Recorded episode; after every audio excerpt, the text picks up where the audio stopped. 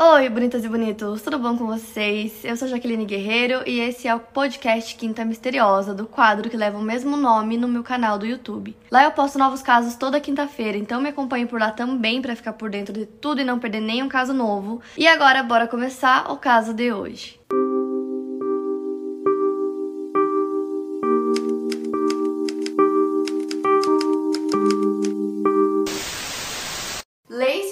Rocha nasceu no dia 4 de maio de 1975 em Modesto, Califórnia. A cidade é a sede do condado de Stanislaus. Filha de Sharon e Dennis, ela tinha três irmãos, que eram a Amy, o Brand e o Nathan. A Lacey era a filha do meio. Quando ela completou um ano de idade, seus pais se separaram e aos sete anos de idade, o divórcio entre eles foi oficializado. Quando ela tinha oito anos, foi descoberto que ela tinha um cisto em um de seus ovários, mas ele foi retirado. Durante toda a sua infância, ela visitou a fazenda de gado leiteiro do seu pai. A mãe dela conta que quando a Lacey era bebê, ela dormia a noite toda, poucos dias depois de nascer, ela não acordava. Quando a mãe dela ia tirar ela do berço, ela já acordava com um enorme sorriso no rosto. Então, desde pequena, ela era uma criança muito feliz. Ela amava ficar ao ar livre, adorava fazer jardinagem com a sua mãe. E no começo a mãe dela até conta que ela arrancava diversas plantas e depois ela aprendeu que tinha que arrancar apenas as ervas daninhas. A Lacey era realmente apaixonada por plantas. O Brand, que é um dos irmãos da Lacey, disse que a fazenda do pai era um ótimo lugar para crescer e que eles se divertiam muito lá. Inclusive, a Lacey e seus irmãos eram muito unidos. A Lacey estudou na Sonoma Elementary School e depois na La Loma Junior High, antes de entrar no ensino médio. A Lacey tinha algumas amigas líderes de torcida e alguns amigos que participavam de vários esportes, então eles sempre estavam indo aos jogos de futebol e às festas juntos.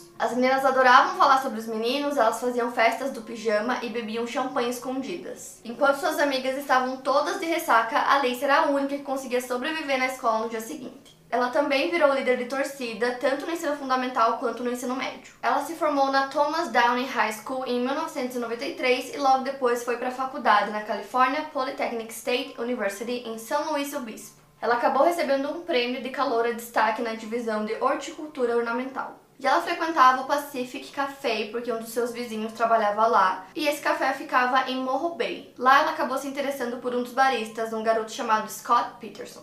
Antes dela sair do café, ela escreveu o número do telefone dela em um pedaço de papel e pediu para um dos outros baristas entregarem para o Scott é, então ela foi embora e esse barista entregou para ele, só que ele achou que era uma brincadeira, que era alguma pegadinha, amassou o papel e jogou fora, mas ela não desistiu dele. A mãe da Lacey lembra de uma ligação que ela recebeu da filha no verão de 1994, e nessa ligação a Lacey começou a falar sobre o Scott, ela falou que ela tinha conhecido o homem com quem ela se casaria e que ela só precisava que a mãe dela conhecesse ele também. E nessa época os dois não tinham nem tido o primeiro encontro ainda. O primeiro encontro dos dois aconteceu pouco tempo depois e foi em uma pescaria em alto mar, então logo depois eles se apaixonaram e começaram a namorar. Eles namoraram por dois anos antes de casar, eles casaram em 9 de agosto de 1997. Antes de terminarem a faculdade, eles decidiram abrir uma lanchonete que chamava The Shack, mas eles acabaram vendendo essa lanchonete depois, porque eles queriam se mudar para Modesto e construir a família deles lá. Agora falando um pouco sobre o marido da Lacey, o Scott Lee Peterson nasceu em 24 de outubro de 1972 em San Diego, Califórnia, filho de Lee e Jack Peterson, que o descrevem como afetuoso e carinhoso. Eles falam que o filho nunca se envolveu em qualquer tipo de problema. Ele participou da equipe de golfe da University of San Diego High School e da Arizona State University. Depois que eles se mudaram e se estabeleceram, Alice trabalhava como professora substituta e também ficava cuidando da casa. Ela adorava cozinhar e fazer os serviços de casa. Já o Scott era um vendedor de fertilizantes, ele também participava do clube de cigarros local, do clube de vinho e do clube country. Eles tinham uma Golden Retriever chamada Mackenzie e dois gatos siameses chamados Siam e Gracie. O casal levava uma vida boa e feliz, eles estavam tentando ter um filho e depois de três anos tentando, a Lacey ficou grávida em 2002. Ela estava grávida de um menino e o casal decidiu que o nome dele seria Connor. E ele nasceria por volta do dia 10 de fevereiro de 2003. No dia 23 de dezembro de 2002, a Amy, irmã da Lacey, estava na casa dela e ela estava cortando o cabelo do Scott e depois ela foi para casa. Mais tarde no mesmo dia, a Lacey ligou para a mãe dela para conversar e isso era por volta das 8 e meia da noite. Na manhã do dia seguinte, 24 de dezembro, véspera de Natal, por volta das 9h30 da manhã, o Scott saiu de casa para ir pescar na Baía de São Francisco. Então ele saiu de casa pela manhã, né? E nesse dia a Lacey simplesmente desapareceu. É, a família tentou ligar para ela algumas vezes, ela mantinha muito contato com os familiares e aí tava todo mundo achando estranho porque desde manhã eles não tinham notícias dela. E às 5h47, o padrasto dela, chamado Ron, liga pra polícia e relata o desaparecimento, falando que ela não tinha dado notícias desde a manhã daquele dia. A última pessoa da família que tinha visto a Lacey foi o próprio marido, né, o Scott, e ele falou que naquela manhã que ele saiu pra pescar, ela tinha saído pra caminhar com é, a Golden Retriever deles, com a Mackenzie, que era uma coisa que ela fazia sempre, e elas saíram, né, juntas. E aí o Ron, o padrasto, falou que só a Mackenzie voltou para casa e que aquilo era muito estranho e a Lacey estava com oito meses de gravidez. Então as buscas começam imediatamente no parque Isla Loma e aí, assim, as buscas foram bem grandes no começo, muitas pessoas foram ajudar. Então tinham muitos voluntários, além de amigos e familiares, e usaram muitas coisas na busca, usaram é, cães farejadores, cavalos, helicópteros, carros, tipo assim, era uma busca enorme. Logo depois de anunciarem o desaparecimento, também foi anunciada uma recompensa para qualquer informação que levasse ao paradeiro da Lacey. A primeira recompensa foi de 25 mil dólares, depois eles aumentaram para 250 e depois para 500 mil dólares. Fitas azuis e amarelas, cartazes, folhetos circularam pela cidade. Seus amigos e familiares e também os voluntários montaram um centro de comando em um Red Lion Hotel para registrar os desenvolvimentos da investigação e divulgar informações. Mais de 1.500 voluntários se inscreveram para ajudar a divulgar informações sobre o caso. E a comunidade realmente se comoveu com o desaparecimento e ajudou muito nas buscas. Já haviam pessoas fazendo flyers para espalhar pela cidade. E o desaparecimento também se tornou notícia nacional muito rápido. Agências da lei de outros condados se envolveram para ajudar nas buscas. A polícia logo suspeitou de um crime, porque ela tinha desaparecido na véspera de Natal sem avisar ninguém, e também não consideraram a possibilidade de uma fuga, já que o carro dela estava na garagem, a bolsa dela com seus documentos e sua carteira também estavam dentro da casa dela. E a polícia seguiu praticamente 10 mil pistas durante as investigações, inclusive considerando criminosos sexuais em liberdade condicional como possíveis suspeitos. O caso estava sendo tratado como um desaparecimento até que no dia 18 de abril de 2003, ou seja, praticamente quatro meses depois do desaparecimento, os corpos de Lacey e do seu filho Connor foram encontrados na Baía de São Francisco. Um homem chamado Michael Luby, que estava passeando com sua esposa e com seu cachorro, avistou alguns restos mortais em uma área pantanosa. Quando ele chegou mais perto, ele percebeu que era o corpo de um pequeno bebê. Ele pediu para os moradores próximos ligarem para emergência e logo uma equipe de bombeiros chegou no local. O Todd Opdyke foi um dos primeiros policiais que chegaram na cena e ele disse que observou que parecia ser uma fita em volta do pescoço do bebê. A partir disso, a polícia acreditava que o bebê teria sido retirado do corpo da mãe depois que ela já estava morta. No dia seguinte, uma mulher chamada Helena Gonzalez encontrou um torso meio submerso na água. This episode is brought to you by Shopify. Whether you're selling a little or a lot, Shopify helps you do your thing, however you cha-ching. From the launch your online shop stage, all the way to the we just hit a million orders stage. No matter what stage you're in, Shopify's there to help you grow. Sign up for a $1 per month trial period at shopify.com slash special offer all lowercase. That's shopify.com slash special offer. Ao longo de um aterro rochoso. Ela viu um cachorro farejando aqueles restos mortais. Não foi possível especificar a causa da morte da Lacey, já que fazia certo tempo que o corpo dela estava na água. Os restos mortais foram encontrados sem a cabeça e partes dos seus membros estavam faltando. Os legistas procuraram por feridas ou machucados no corpo dela e foi feita uma análise química dos fluidos dos seus órgãos para que fossem identificadas substâncias suspeitas. Era difícil identificar o que havia acontecido com ela, já que pode ter acontecido muita coisa com seu corpo no tempo em que ele ficou submerso. Uma lona preta foi encontrada perto dos restos mortais. A polícia acreditava que ela havia sido morta antes de ter sido transportada para a Bahia. O corpo dela estava tão decomposto que mal parecia um corpo. A pele do bebê não estava completamente decomposta, o lado direito do seu corpo estava mutilado. A placenta e o cordão umbilical não foram encontrados junto ao corpo. Segundo o patologista Michael Biden, tanto a cabeça quanto os membros de Lacey foram removidos antes do corpo ter sido colocado na água. A partir da autópsia não se pode determinar como o bebê teria saído do corpo de Lacey. Havia um pedaço de fita de nylon enrolado no pescoço de Connor. Também havia fita adesiva na parte inferior do corpo de Lacey, fora de sua roupa. Logo que o corpo foi encontrado, o Scott virou um possível suspeito e ele negou qualquer tipo de envolvimento no caso. E ele tinha saído de casa por volta das nove e meia, né, como eu falei pra vocês, e algumas testemunhas é, falaram que viram a Lacey caminhando com a Mackenzie depois desse horário que ele teria saído. Durante a investigação foi descoberto que o Scott tinha comprado um barco novo 15 dias antes do desaparecimento da Lacey e que ele estava pesquisando sobre correntes marítimas. Então, naquele dia, ele disse que saiu para pescar. Né, no barco dele. Então, é, os investigadores perguntaram como foi aquele dia, o que ele tinha feito e quais peixes ele pegou naquele dia e ele não soube especificar. E também no início da investigação, a polícia recebeu uma denúncia sobre um possível culto satânico que poderia estar acontecendo e que poderia estar envolvido com o caso da Lacey. O Bill Austin era dono de uma loja de móveis e aí os investigadores foram conversar com ele sobre essa teoria, porque acreditava-se que talvez esses cultos estivessem acontecendo dentro de um dos edifícios dele.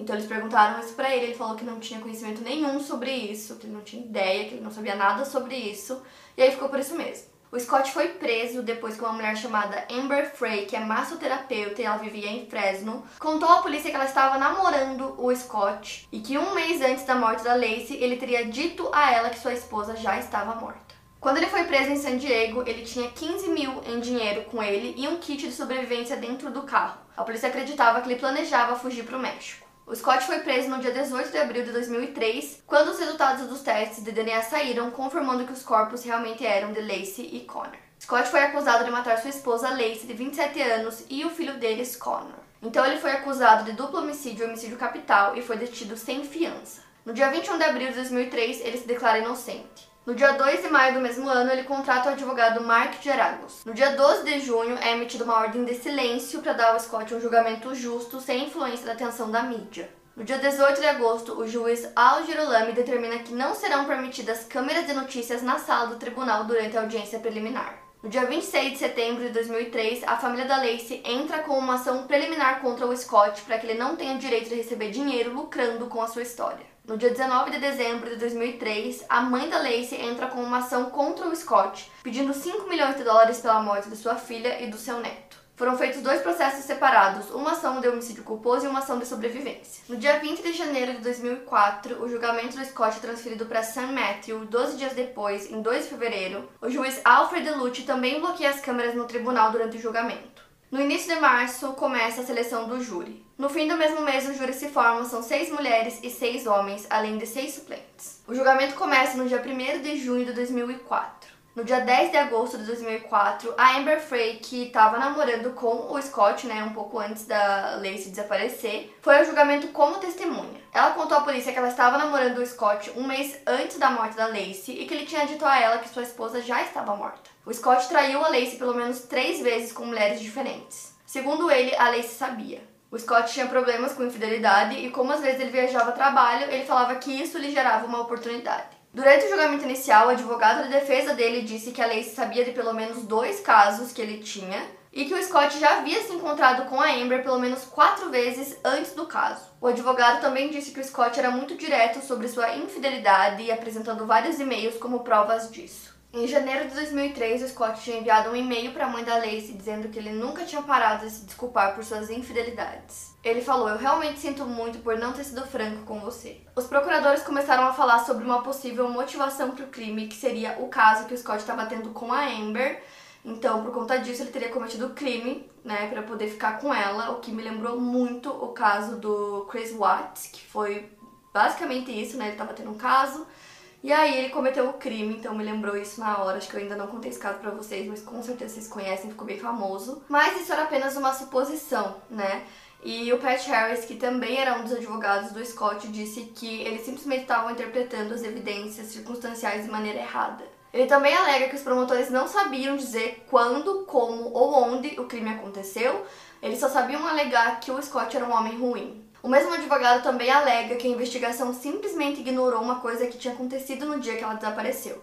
Naquele mesmo dia aconteceu um roubo é, na casa da frente da casa da Lacey e eles simplesmente ignoraram isso. A Diane Jackson, que é uma vizinha da Lacey, disse que viu três homens em uma van na frente da casa da Lacey naquele mesmo dia que ela desapareceu, que era no dia 24 de dezembro. Um dos detetives disse que esses homens foram interrogados e que eles disseram que eles não tinham nenhum envolvimento com o desaparecimento da Lacey. E a polícia descobriu que no mesmo dia que a Lacey desapareceu, havia outra mulher que também estava grávida e também estava caminhando com o seu Golden Retriever lá na vizinhança. Mas ainda assim eles acreditavam que o Scott era o culpado e a teoria da polícia era de que o Scott largou o corpo na marina de Berkeley na véspera do Natal e tentou encobrir o próprio crime, tentando fazer parecer que ela havia desaparecido. E mais tarde ele teria levado o corpo até a praia. A defesa disse que Lacey havia confrontado dois homens que estavam roubando a casa de um vizinho. Os homens negaram qualquer envolvimento no caso, como eu falei, e depois da investigação policial, eles foram inocentados. A mãe da Lacey contou que a última vez em que ela estava na casa da Lacey, todos estavam assistindo TV juntos e o bebê chutou. Então a Lacey pediu para que sua mãe sentisse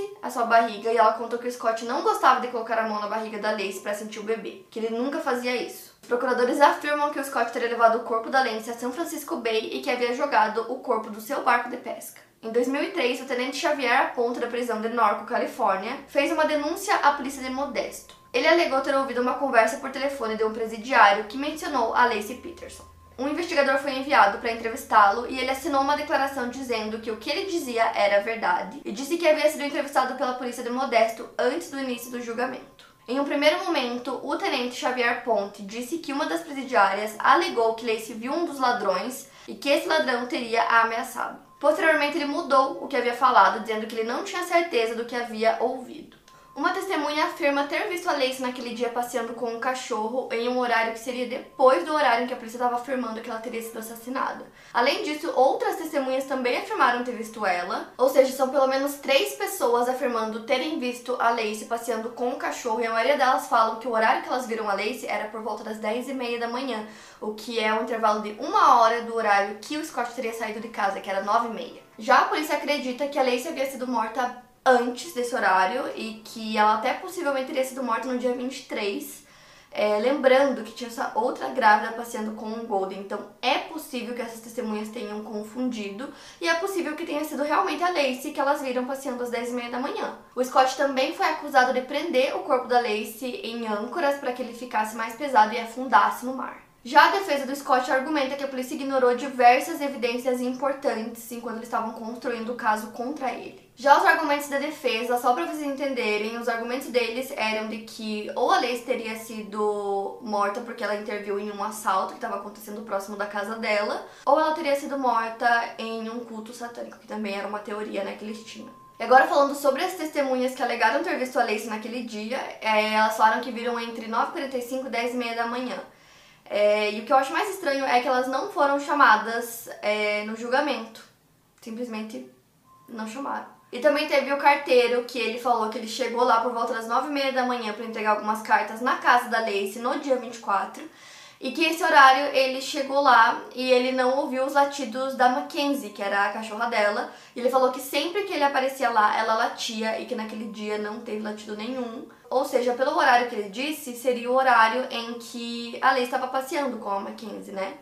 É, e ele falou também que ele não lembrou de nada assim que ele viu na casa ou em volta da casa, nada assim fora do normal naquele dia. A única coisa que ele lembra é que não teve os latidos da Mackenzie. A Vivian Mitchell foi uma das testemunhas que acabou falecendo em 2004 por causas naturais, quando ela tinha 78 anos. E ela morava nove quarteirões da casa da Lacey. O Bill Mitchell, que é marido da Vivian, disse que a sua esposa viu é, a Lacey naquela manhã por volta das 10h15 que ela teria dito: Lá está a mulher grávida com um sorriso lindo. Algum tempo depois, quando as notícias começaram a aparecer nos jornais sobre o desaparecimento da Lacey, é, o Bill falou que a esposa dele mandou ele ligar para a polícia porque ela queria contar que ela tinha visto ela naquele horário para que eles pudessem colocar isso na investigação, né? Porque é muito importante nos desaparecimentos os horários estarem corretos, porque pode mudar tudo, né, na investigação.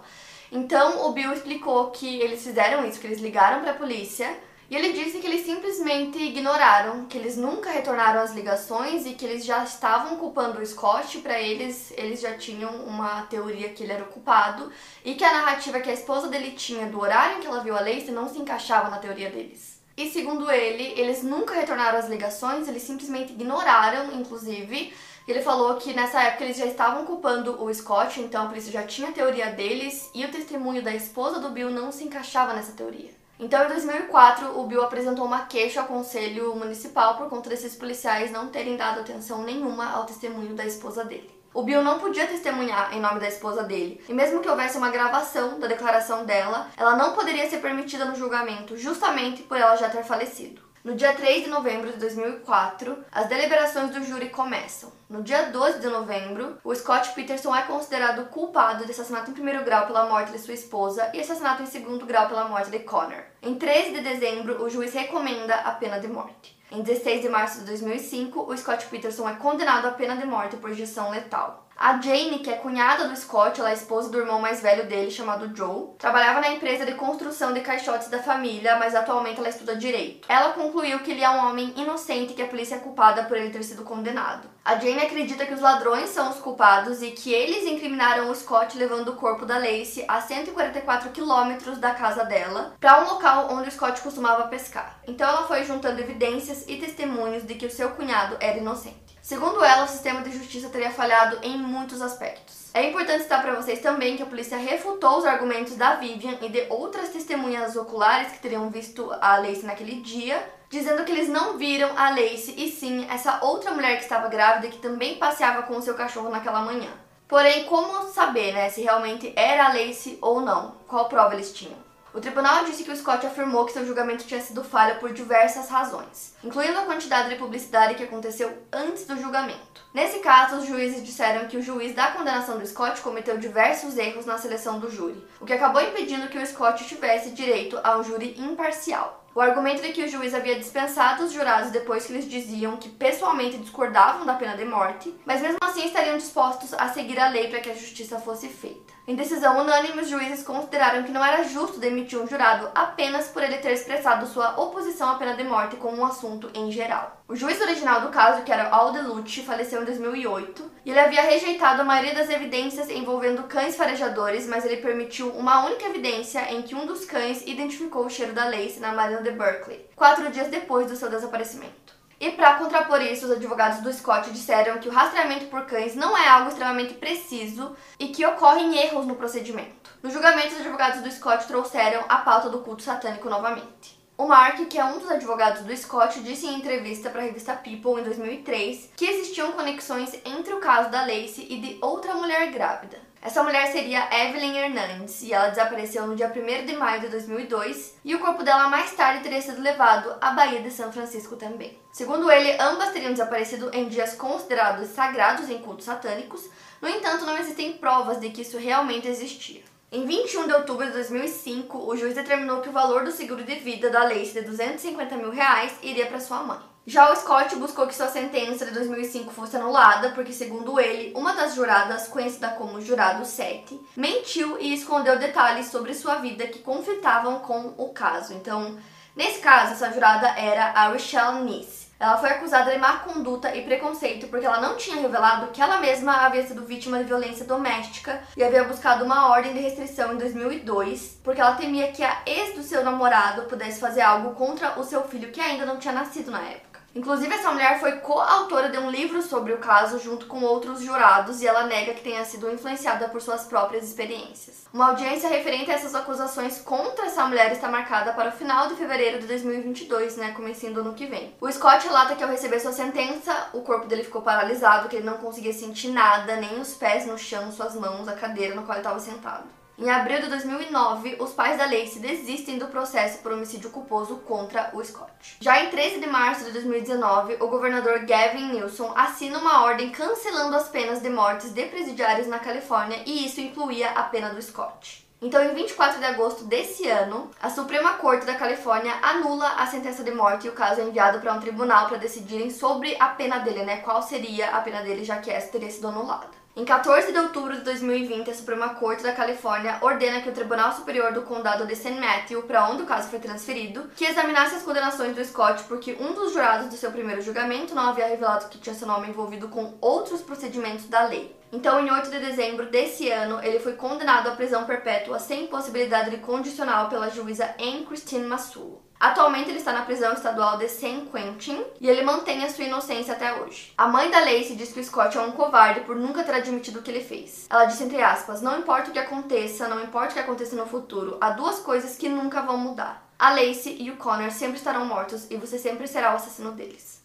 Um dos irmãos da Lacey diz que o que aconteceu devastou e traumatizou toda a sua família. O canal A&E produziu uma série de seis episódios chamada The Murder of Lacey Peterson, que foi lançada em 2017. Então, basicamente é isso. Esse é o caso. É, o Scott foi condenado nesse mês para prisão perpétua, vai cumprir pena é, pela morte da esposa e do seu filho, que não tinha nem nascido ainda.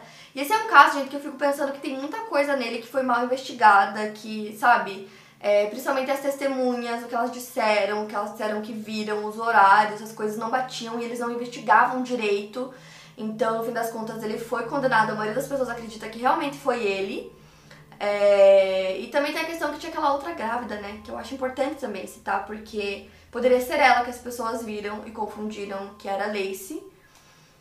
Como poderia ser a Lacey também, né? Não sei, o horário da morte dela é muito incerto, né? Então pode ter sido no dia 23, caso fosse a outra grávida, pode ter sido no dia 24 depois desse passeio dela que ela foi caminhar.